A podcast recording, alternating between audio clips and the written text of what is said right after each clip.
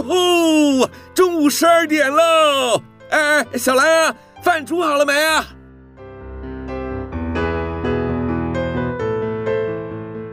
您现在收听的是云端新广播，FM 九十九点五 New Radio，最自由的新声音。现在收听亲子加油站，有办法改善小兰跟我的亲子关系吗？应该有机会吧。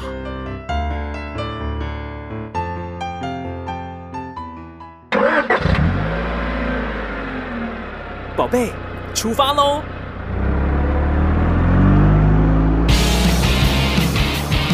亲子加油站，帮您加满教养正能量。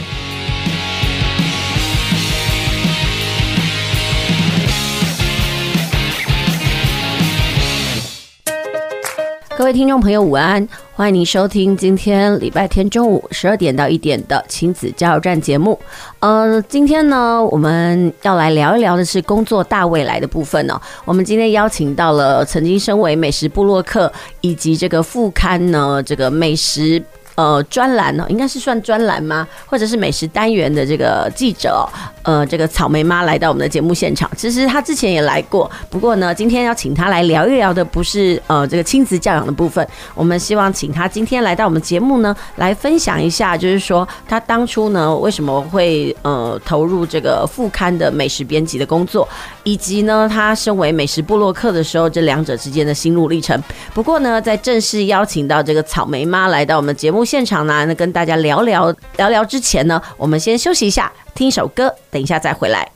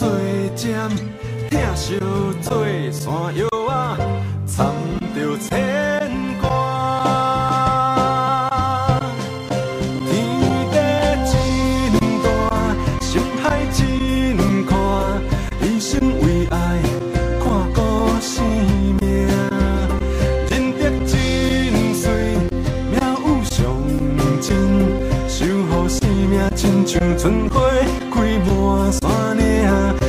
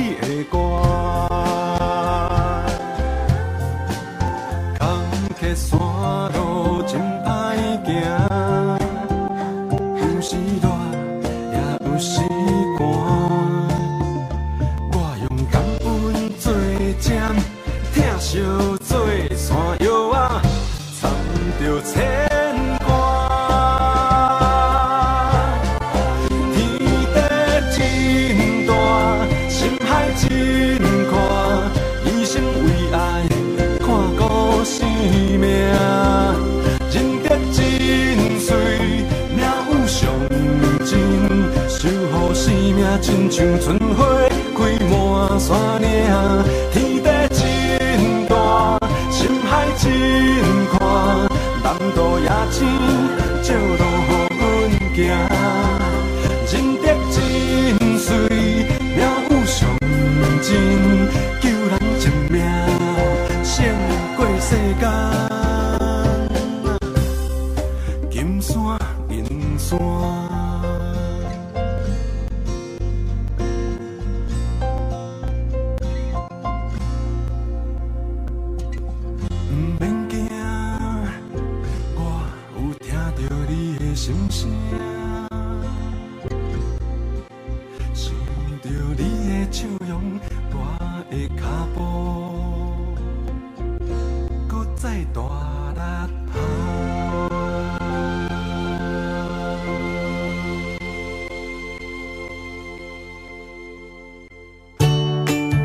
做大未来，阿爸阿母恭候你知。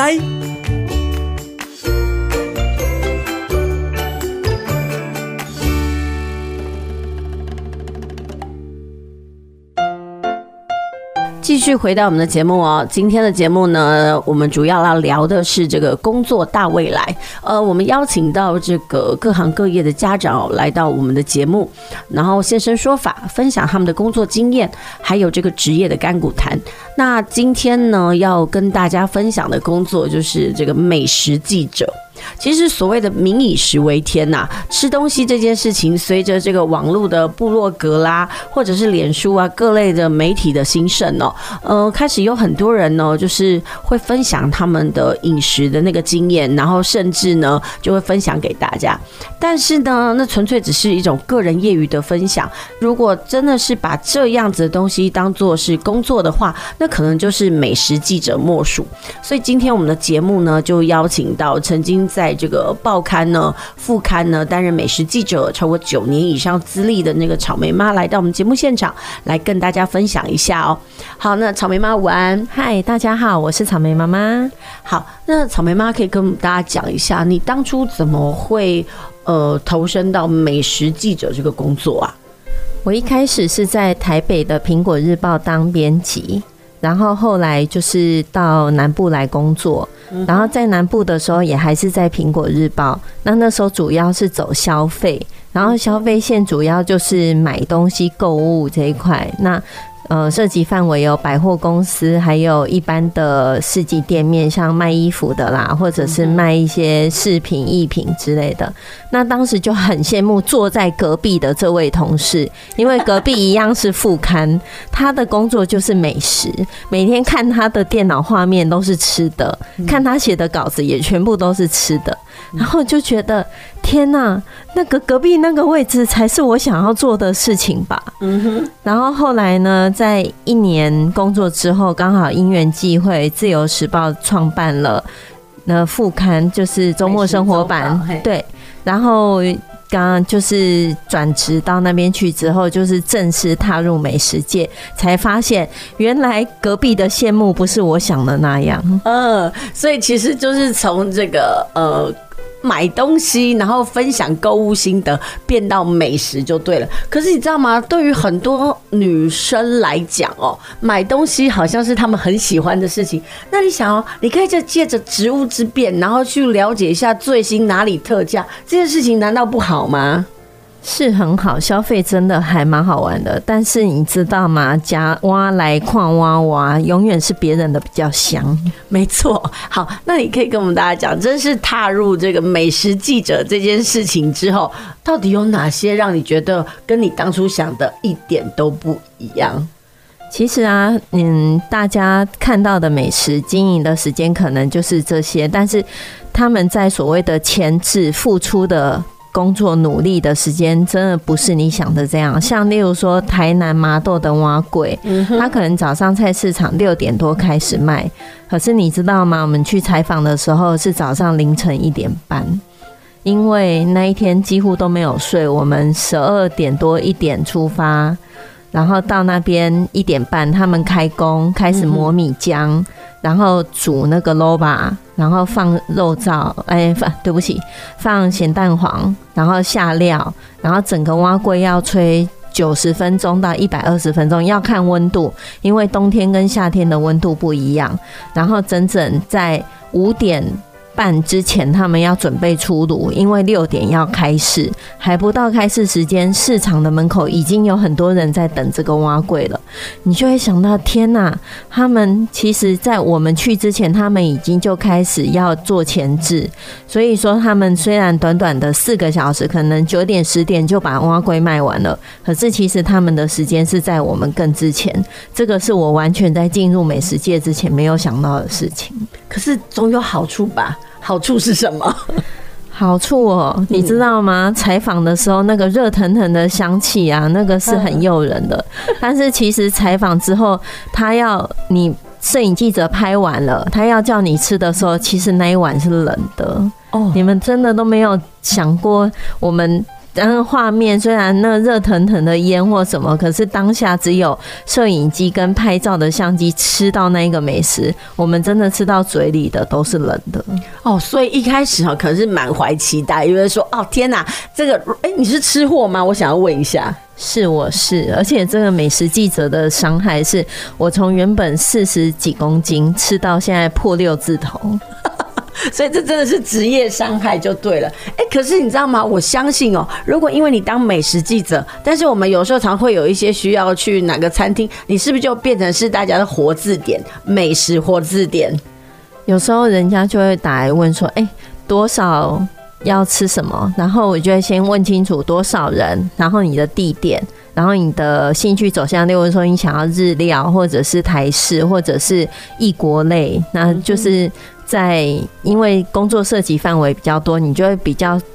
快时间可以想到说哪一些点比较适合一些什么样的团体这样子。这个工作其实也让你有学到蛮多东西的嘛，比如说可以知道说，哎，这个美食的制作过程。但是真的不是你一开始所想的，我每天都可以吃山珍海味，因为你同时吃到的时候东西连给给也没给，就是美食的赏味期其实都已经过了就对了。对，其实真的每个工作都有所谓的那个什么职业伤害啦，但是不可否。否认嘛，即使是练鸡鸡，你也吃到了嘛？是，OK，好，那我们先休息一下。我们谢谢这个草莓妈了，跟我们分享一下，就是说，哎、欸，她为什么当初我会从这个消费记者变成美食记者的经过？好，那我们先休息一下，等一下再回来。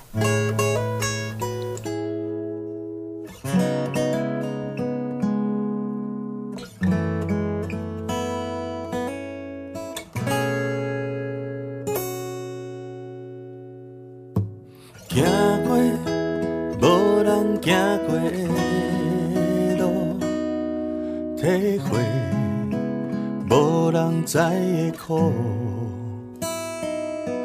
一路悠悠海海的找呀找，后一站的路程伫倒？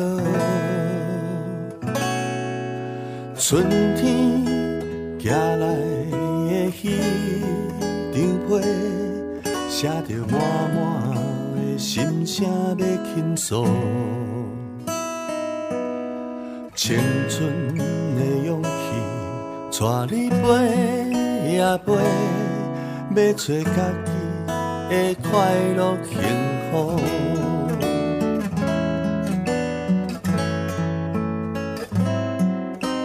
春天寄来的彼张被，写着满满的心声要倾诉。青春的勇气，带你飞呀飞，要做家己的快乐幸福。人生的路，一步一步，走过考验的起起落落，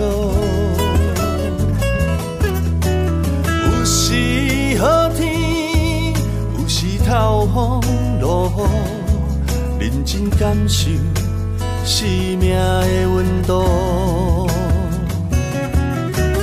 人生滋味有甜有苦，甘蔗拢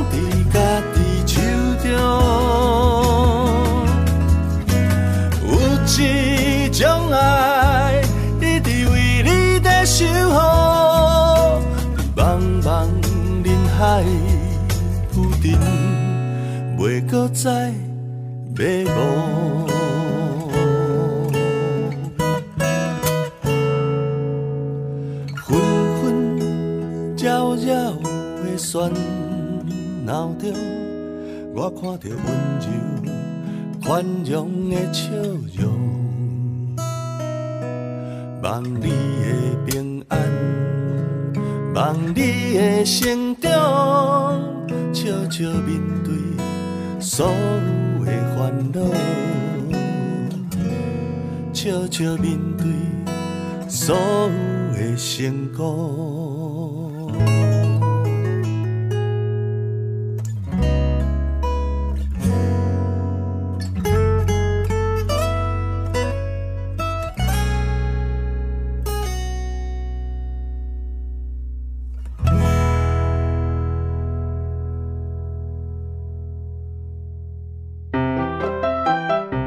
继续回到我们的节目哦，您现在收听的是 FM 九九点五 New Radio 云丹新广播电台，在每个礼拜天中午十二点到一点为您播出的亲子加油站节目。呃，今天我们播出的呃主题哦叫做职业大未来，呃，其实叫工作大未来啦。我们邀请到了草莓妈来到我们的节目现场，来聊一聊哦，她曾经担任过这个美食记者的甘苦谈。呃，她曾经她刚刚就讲过，本来呢以为美食记者是一个每天吃山珍海味的工作，但后来做了才发现，职业伤害真是不是普通的大，体重真的快要超过，要加起来就是十几公斤那样子的那个伤害哦。但是不管怎么样，嗯、每一样工作其实对于每一个人应该都有养分，所以我们现在就来问一下草莓妈，你在这工作的过程当中呢，你觉得让你难忘的事情是什么？还有是什么样子的原因让你可以支撑它？哎，九年的时间耶！其实，在美食采访的每一个片段，现在回想起来，每一个。画面真的都还蛮珍贵，因为美食涉及的范围从上到下，从里到外，包括你想得到的顶级餐厅，或者中级餐厅，或者是一般的便当店，然后在触类旁通道，例如说小吃、是夜市小吃，或者是市场小吃之类的，你可以放到嘴巴里面去的所谓的食文化来讲，那。真的范围非常广，然后还有类别，像例如说肉类，然后海鲜，然后素食，然后甚至是呃汉堡啊什么什么之类的。所以，哎，哎，我想要问哦，你刚刚讲那个种类这么多，但是你一开始要做美食呃记者这个工作的时候，你就已经意识到种类这么多了，还是你是边走边企划，然后开始你的触角才越来越广的？因为副刊来讲，每一次的题目的编撰都是会经过编辑台先审核，还有主管的核定，我们才可以去采访。所以说，其实也是做中学，学中做。一开始你想到的就是哇，可能百货公司的某某餐厅，或者是接在公司旁边的呃某某店。那但是你也没有想说有这么多的类别，那也是一路就是归类下来，才觉得说原来食文化的博大精深不是说假的。嗯哼，那在这么多的餐厅里面，刚刚讲的有高档的，然后有中阶的，还有那种平民小吃，你个人最喜欢哪一个类别？当然拿高档餐厅的那种尊贵非凡，还有端出来的那种气派料理，你会觉得真的是。吃，那就是吃的一种享受。那但是其实现在有了小孩之后，你就会觉得说，诶，是以小孩口味为主的一个他们喜欢，我们也可以接受的价位，才是真的比较贴近于我们的生活这样。嗯，那个人采访的经验里面呢，哪一个呃类别是你比较喜欢去接触的的主题？我之前比较主要的是小吃类，因为我觉得小吃是一般同版美食来说，大家比较轻而易举可以接触到，那也比较是可以贴近于生活，所以说我那时候主要的工作范围也是选小吃。嗯，那你的小吃的范围，你大概采访的那个服务员有多广啊？浊水溪以南呢、欸？哦，那真的很多哎、欸。对，我们甚至还有到台东过。嗯那你觉得在采访的过程当中，就像你在上一呃上阶段的那个节目里面讲过，呃，比如说可能要很早起床啦，但是那个是最痛苦的事吗？也不会痛苦诶、欸，因为你知道吗？可以乐在这一个工作来讲，嗯、其实每一次的出发都是一种期待，嗯哼，就觉得哎还蛮开心的，可以去跟一个老板聊天，然后这个老板愿意跟你讲说，哎，他们的。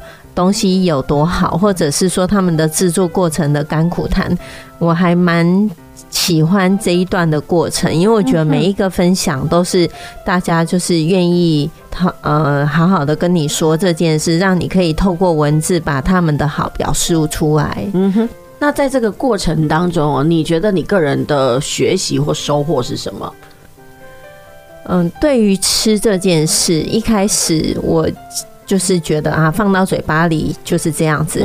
但是后来经过采访的时候，发现其实很多的细节，包括柴米油盐，你知道，光是酱油就有分很多等级，有呃黄。一般所谓的黑酱油，甚至有白酱油，然后有人工酱油，有化学酱油，有什么酱油，有什么酱酱油的等级，还可以从一桶可能一大公升几十块到几百块、几千块那种等级，然后吃出来，你光那个酱油放在你面前，你这样吃，你就会发现，天哪！所谓的真的发酵的酱油，跟人工甘味的酱油，跟化学酱油的那个差别。真的，你如果说混到食物里面吃不出来，那情有可原。但是真的，你光这些元素一个一个吃完以后，你就会很感动于职人在执着做这些小事情上面的认真。嗯哼，其实可以看到那些有些名店哈，它真的不是浪得虚名的，他们其实是非常的忠于自己的职业，应该是说他们也对他们的东西要有那个自信嘛。所以他必须要顾好那个品质。你在这样的采访过程当中，其实发现了很多这样的例子，对不对？诶，其实我要讲一下，就是说，呃，在这样的过程当中，每一个老板，你发现那些成功的名店，他们有没有共同点呐？第一个就是对食材的把关这件事，他有一些店真的宁可就是把店休息或者是暂停，因为他们的食材有一些状况或什么，那他们也不会去蒙蔽。消费者说啊，用鱼目混珠的方式去带过，其实每一张每一个人的每一张嘴，真的都是还蛮厉害的，一下子就可以吃出差异，所以他们可以一路走来坚持这件事。而且，其实我觉得他要反复在十年、二十年、三十年，一直做同样的事情，做同样的动作，那是一个很你要很认真、很坚持，对于这个东西很执着，你才有办法哎。嗯，像我自己，如果你要我每天打木瓜牛奶，打十杯、一百杯，就像潮州三山国王庙前面的木瓜牛奶，嗯，我初估他们一天可能要打两百杯以上。嗯，你想想看，你一天打两百杯，你一个礼拜要打一千四百杯，然后你一几乎全年无休的状态下。你要打破万杯，甚至十几万杯的木瓜牛奶，你要这样做三十几年。嗯哼，然后他们可以精准到，他不用到量杯，他倒那个水直接下去，可以在十五秒之内倒水打完，倒出来杯子刚刚好在那个水平线上进去封膜，一滴不漏的那种精准度。嗯哼，你就会非常佩服这些职人在这些工作上的认真跟投入。所以，其实，在采访的过程当中，每一个人其实都会让你感到非常的惊讶，就对了。嗯，这个东西对你的职涯上有什么样子的影响或撞击吗？看到这些人这样工作，其实我觉得每一次写稿啊，我都会想很久。那个想很久，不是因为写不出来，是因为我觉得我要在这四五百个字里面把这间店的精髓精华写出来，我必须要怎么样才可以对得起他们的认真？嗯哼，那当然有时候编辑台会修饰或者是文字的修改，那都不是我这边可以控制，但是我希望可以尽量把他们愿意讲出来的部分或比较好的部分写出来。所以说，就是有时候。嗯，你就会觉得在这个的互动当中，你会感受到那种人的温度。嗯哼，我们谢谢这个草莓妈哦，来分享她职业上的那种甘苦谈。但是我们听到的这个过程当中哦，更可以感受到就是她对工作的认真。不过我们先休息一下，先听首歌，等一下再回来。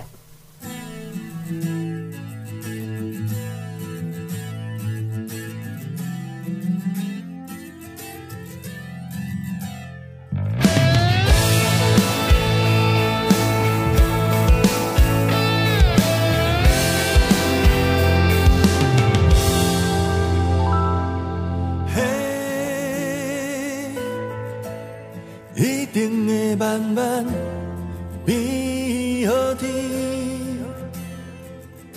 嘿，袂使放弃，将这段歹行的路渡过去，找那个。自由自在的家己。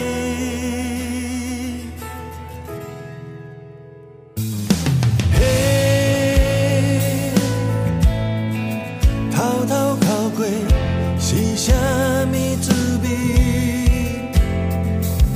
嘿，搁讨大亏？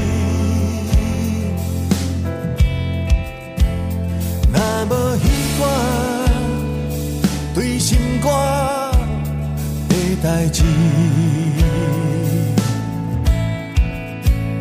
未来会找到咱存在的证据。有偌多得到的失去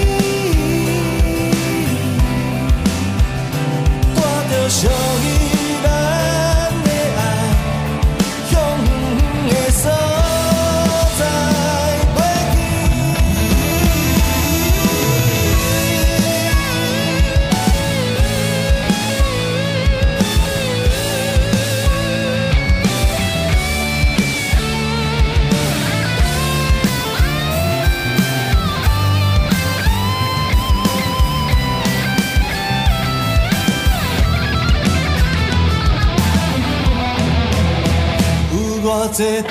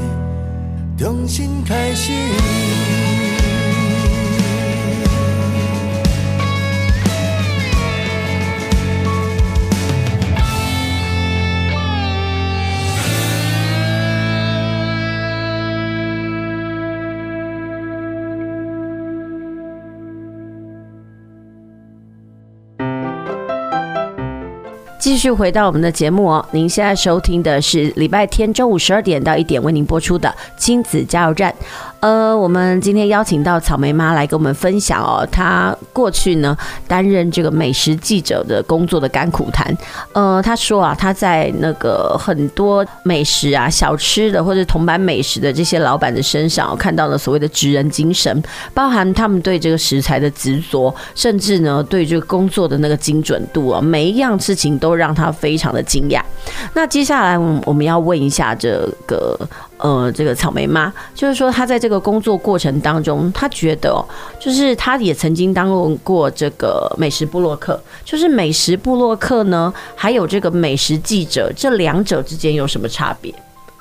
现呃，美食部落客来讲已经行之有年，那美食记者也是，他们是一个并行的一个平台，然后变成说有时候采访的状况下，你会在这个空间里面，例如说某某日本料理的发表会，你会看到美食记者在这边，美食部落客在这边，但是它的差别上，美食部落客可能是业配，就是今天业主他可能有一些金额的回馈，然后或者是说这些美食部落客不请自来的也是。有，因为毕竟名店开幕来讲，它有它的吸引力。那布洛克需要这些知名的店去 promote 它的文章，那这些情况下可能是比较在布洛克常见的。那美食记者的部分也有可能是做公司的业配文章，那也有可能是自发性的一个单元做集锦报道。所以说，在这些情况下汇聚了这些人。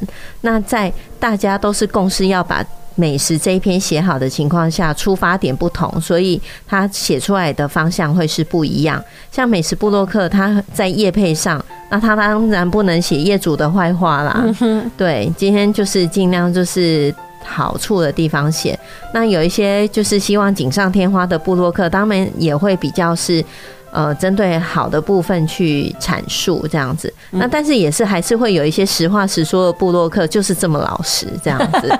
对，但是老实的布洛克可能在市场的冲击下，不一定这么容易可以就是被大家接受，这个是比较现实面的问题，所以大家就还是隐恶扬善的去讲一些比较 OK 的事情。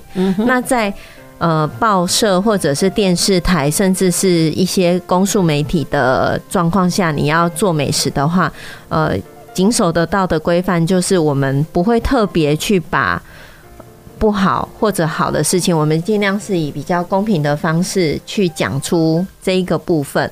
嗯，那在呃食材、在经营、在各方面，我们都是以比较公平、公正、公开的方式去介绍这个。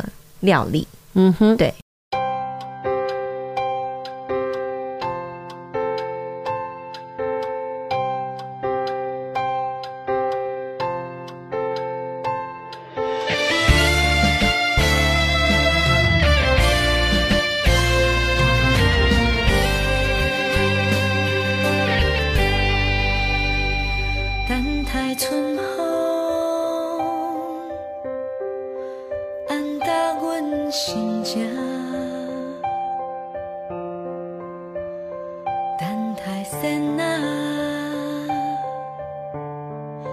到底会歌声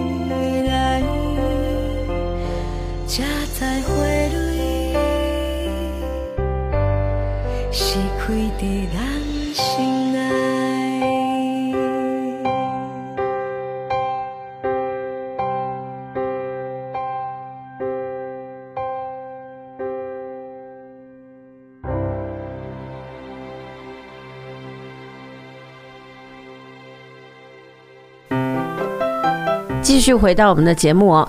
其实这美食部落客跟美食记者其实还是有很大的不同嘛，因为一个讲实话，他毕竟是职业，然后另外一个是业余的，然后他的立场可能比较有自我。那我们接下来想要问的是，就是说，如果他对饮食很有兴趣，他对美食很有兴趣，呃，他也觉得说，哎，当记者是一个不错的行业。那你个人觉得哦，像你在这个行业里面待了这么一阵子，你个人觉得，如果真的要当一个美食记者，最基本的能力是什么？就是你对这一个食物的敏感度，因为毕竟你要去采访这个人，你对还有这一家餐厅，还有这一个料理，你要对这一个东西要有基本的概念。嗯哼，然后所以事前的功课自己要做足。然后呢，再者就是你对于文字的一个呃形容，不管是平面、报章、杂志或者是电视台，你要能说得出这一个料理，就像你在。电视上看到这些节目主持人，他们在讲话的过程中，不能言之无物。言之无物来讲，对店家、对食物都是一种伤害。所以变成说，你在说出来的这个话的引导性，还有你的这一件事情的表述能力，是一个 key point。然后还有你对于画面的结构，就是。呃，虽然你是主持人，你是一个引导者，或者你是记者要写这件事，但是你的随行伙伴、你的摄影师，他要怎么样去建构这个画面？你在事前可以呃大家沟通好，或者是说当下跟店家呃蕊过说，哎、欸，我们可能要陈述于这一个料理的新鲜度，或者是在陈述这一个餐厅的装潢或什么，嗯、那我们都会呃就是以。经验或者是你当下的一个判断去做铺陈，所以说其实你在呃整个的概念，然后对食物的了解、文字，然后还有画面，还有你自己本身的一个应对。如果你今天你跟老板讲没三句话就没话聊了，或者是说你的态度就是用一个不是很 OK 的状况下去采访这件事情，对，其实彼此都是不好的。哎，你可以给我们大家举例一下，比如说哪些那个采访的态度其实是大忌，身为美食采访记者不可以这样。第一个，你要睡饱饱去，就是好的状态去跟对象说话，嗯，因为毕竟，呃，每一个小吃的行业不一定每一个都是三餐，你可能。其实啊，我们在约访的时候，你你听众可能没有想到，就是。你们平常吃饭的时候，十一点到两点午餐，然后五点半到七点半八点是晚餐。我们就是这两个时间绝对不能约访，因为这时候大家都太忙了，他们要忙着出餐给各位消费者。所以其实我们约的时候都是在十点之前，或者是两点到五点，甚至是晚上八点之后。所以说我们都是在其他这个时间。那这个时间状态下，厨师他们已经忙了一天，或者是他要。要正要开业，在很就是紧张储备的状态下，他要接受你的采访，他们也是要有一些呃，就是心理上的调试。所以，其实我觉得你在讲话上的呃准备，就像你讲的，你要自己先准备好，说可以了，我就是呃事前的功夫都做好，再去。做这个采访会是比较完善的。嗯哼，其实你刚刚讲到，其实很多的可能听众朋友没有想到，呃，他们可能没有顾虑到这一点。其实就是你要站在呃体贴对方的立场，然后去做这样的采访工作。但是我有想到一点哦，有没有被拒访的可能啊？拒访超多的啊！呃，怎么说呢？他们拒访的理由是什么？是过往的经验太差了吗？嗯，很多情况都有欸。那之前小吃比较常遇到。的话就是缴税的问题。哦，真的，我相信，因为很多的那个店家会想说啊，你都来报道我，那我以后被盯上怎么办？对，这真的是一个嗯无解的问题呀。或者是说，在传统老一辈来讲，他觉得他可能在言辞之中不小心透露了他的独家秘方哦，因为记者真的很会问。有一次我去的时候，那老板就说：“你卖公门啊啦，你公门都给我们在被安娜供，因为他觉得我好像真的知道什么事情。”然后他就觉得说，他也不想不讲，但是他又不能讲，因为他可能，例如说，他的配方里面有甘草、枸杞，加上某某某某某某，但是那个是不能讲的。他又很想讲，因为这就是他，例如说他加了罗汉果，他那个甘甜味是这一个东西出来的，但是他不能讲，他不能讲的原因，因为这个是老老祖先有交代，千万不能讲。但是罗汉果的独特味。就是那么的不一样。那我吃完以后，我就跟他说：“老板，你这是有加罗汉果。”他说：“你怎么知道？” 我说：“因为它的味道真的很特别。”然后老板就说：“你有去学过吗？”我说：“我没有，但是依我吃东西的经验值，我的舌头告诉我是这个味道。”他就笑一笑说：“这个可不可以不要写？” 然后我就说。好，那我不要写。可是你可以偷偷告诉我的答案是对的吗？他说你全对耶，你是全部来采访里面唯一吃得出来的。你到底是怎么吃出来？我说，因为我真的每一家采访，我的呃，就是虽然食物冷掉了，但是我很认真的去吃每一个东西的味道，所以我会从四十六公斤变成六十四公斤，不是没有道理的。真的，哎，你知道吗？其实我在你的访谈当中，我突然可以发现哦，呃。我有访问过你女儿草莓嘛？我就会发现，哎，为什么草莓会这么的严谨？原来真的是妈妈的遗传啊！妈妈的那个身教，言传身教，深深的内化了她。就是妈妈的认真，真的有传到她的身上。我真的有这种感觉。我刚才伊娜伟当头生，你安诺嘎吼，伊就写安诺。真的是，我真的是觉得这样。那我们可以知道，那听众朋友没有看到，但是草莓妈已经害羞到不知道该怎么办了。但是我们还回到我们的那个题目啦，就是其实就是，身为美食记者，他有很多需要注意的地方，比如说你的文字啊，你的用字遣词啊，不可以太空泛，你知道吗？有时候我看那种美食节目，我觉得最倒胃口就是哦，好吃，我都很想问。啊，你的好吃会跟我一样哦，你可不可以讲一些具体一点的东西？但是也不能怪他们，在我们的整体社会里面，我们对于很多东西的形容习惯用“好”这个字来形容，什么好吃、好看、好美啊，就是空洞到个不行。所以呢，你自己对自己的要求就是，我希望在我的撰稿的过程当中，我可以写出它的与众不同，才不会愧对我这一次的访谈，对不对？对对吧？你看，这就是你的认真吧？好，对啊，不然怎么会四六爆变变六四呢？好，那其实。在这里面，我又觉得一个很特别的地方，美食记者的嘴巴是不是要特别刁啊？但是我觉得这个是每个人的修为，嗯哼，对，建立修为上，你在这一个对得起自己职业来讲，前面的就是家庭环境也有点关系。我承认，我以前小时候就是吃的很好，嗯哼，所以我对于食物的那种敏锐度，也许就是有点天生。其实会。进入这一行也是也有一点，也是朋友的关系，他们都觉得我真的还蛮会挑好吃的。嗯哼，对。所以你那时候有没有觉得，哎、欸，美食记者这个工作根本就是我的命定职业？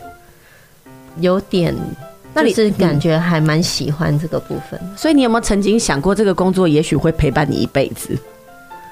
嗯，可能不会一直走在美食路上，但我相信。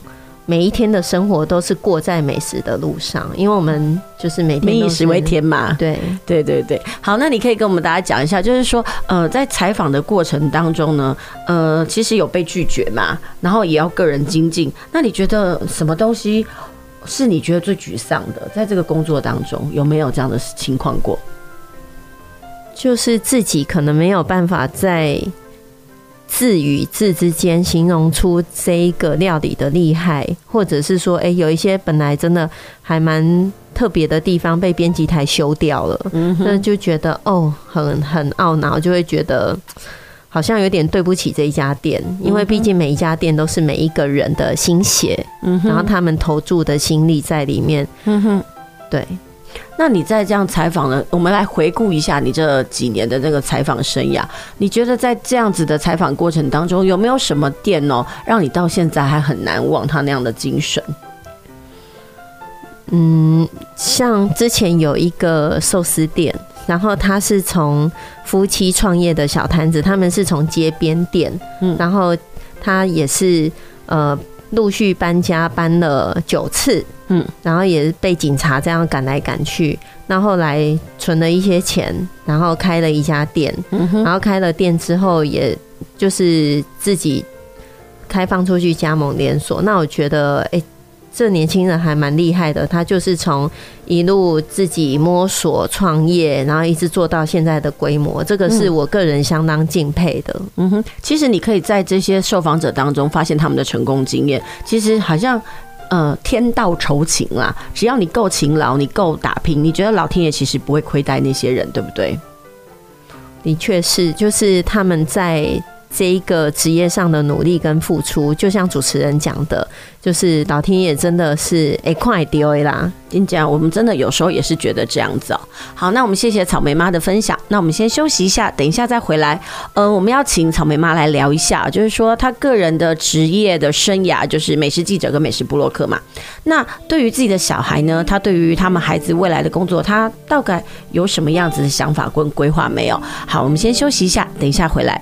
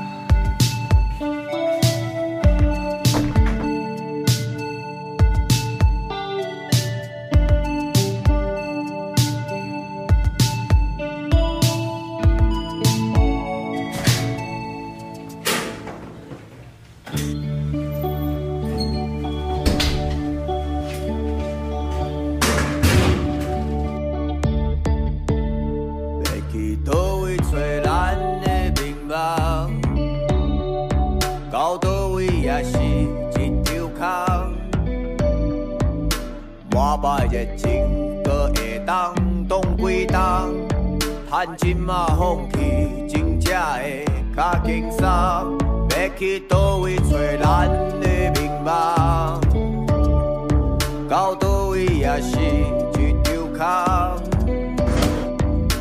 无情的梦，害我醉茫茫，有甲我做无红，也阁食无芳。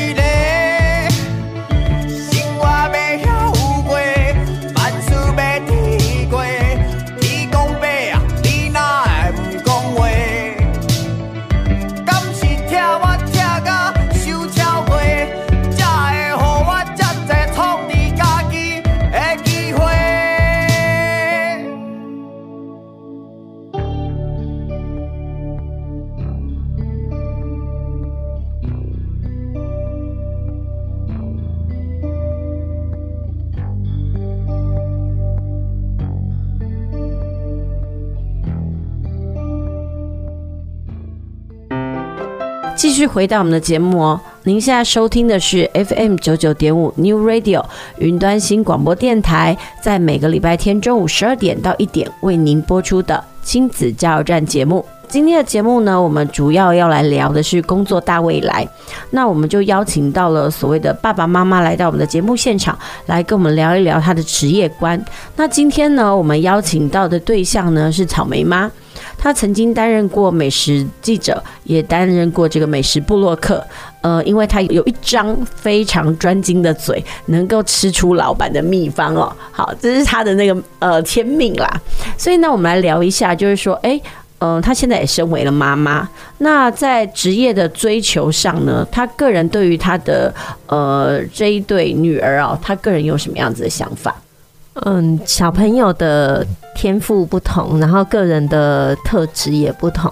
就像我们家草莓，他就是很认份的，可以做了很多事情。那在他的规划上，我就觉得他可能适合公务类的，就是中规中矩的那个工作。那像小蓝莓，它就是比较天马行空，我就觉得说它可以做一些比较艺术类、活泼类的。嗯，那所以说。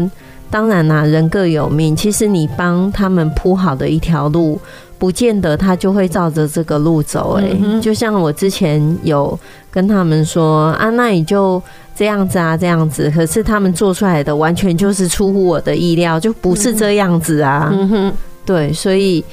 就也只能一路上做陪伴，然后适度的修正这样子。嗯、那那个草莓妈可以跟大家分享一下，就是说，呃，当初会成为这个美食记者这件事情，是你人生的志愿吗？其实还蛮意外的，我从来没有想过我会就是踏入美食界这件事、欸，哎。那其实跟你大学的本科也不一样吗？完全不同。嗯哼，那怎么你会从你大学的本科，然后变到这一部分来呢？嗯，其实就是事找人，人找事。哎，因为那时候应征工作的时候，就是还蛮意外的，可以进到苹果日报。然后进了苹果之后。又因为羡慕隔壁同事电视那个电脑里面画面的那张美食的图，就觉得我一定想要进美食界，所以因缘际会下也刚好自由时报创报，然后就进了这一个环境。所以说，其实就是还蛮幸运，一路上有贵人提携，可以得以踏入美食界一窥里面的奥妙。所以，其实你的工作的这一路，其实都不是计划好的，一切就是。可以算是误打误撞嘛？算，非常算，所以就是几波剩几波的第二啦。然后刚好你自己也觉得很幸运，刚好可以找到自己觉得还蛮喜欢的工作就对了。对，所以我想要问一下，就是说工作，呃，兴趣这件事到底重不重要？非常重要。我觉得你对这件事的投入度，你知道吗？我那九年里面真的是我最快乐，我都不用闹钟叫我起床，欸，哎，我真的是想到差不多。呃，明天早上大概什么时候起来，我就自己会起来把这些事情完成。嗯，这就是你非常投入在这件事情，然后其实熬夜可能做一些呃关于工作上的事，也不会觉得很累，因为你真的很喜欢，很 enjoy 在里面。嗯，真的，我们在草莓妈的这个访谈当中呢，我们真的充分感受到你对职业的热爱呢，可以支撑以及陪伴你哦，度过所谓的工作上的低潮。因为我觉得兴趣其实是支撑一个人往前进一个很重要的一个。动力，所以呢，我们也希望今天草莓妈的分享呢，能够让听众朋友对于职业观呢有不一样的看法。那因为时间的关系呢，我们节目进行到这边，下周别忘了同一时间继续来收听我们亲子加油站的节目。我们下周同一时间再会。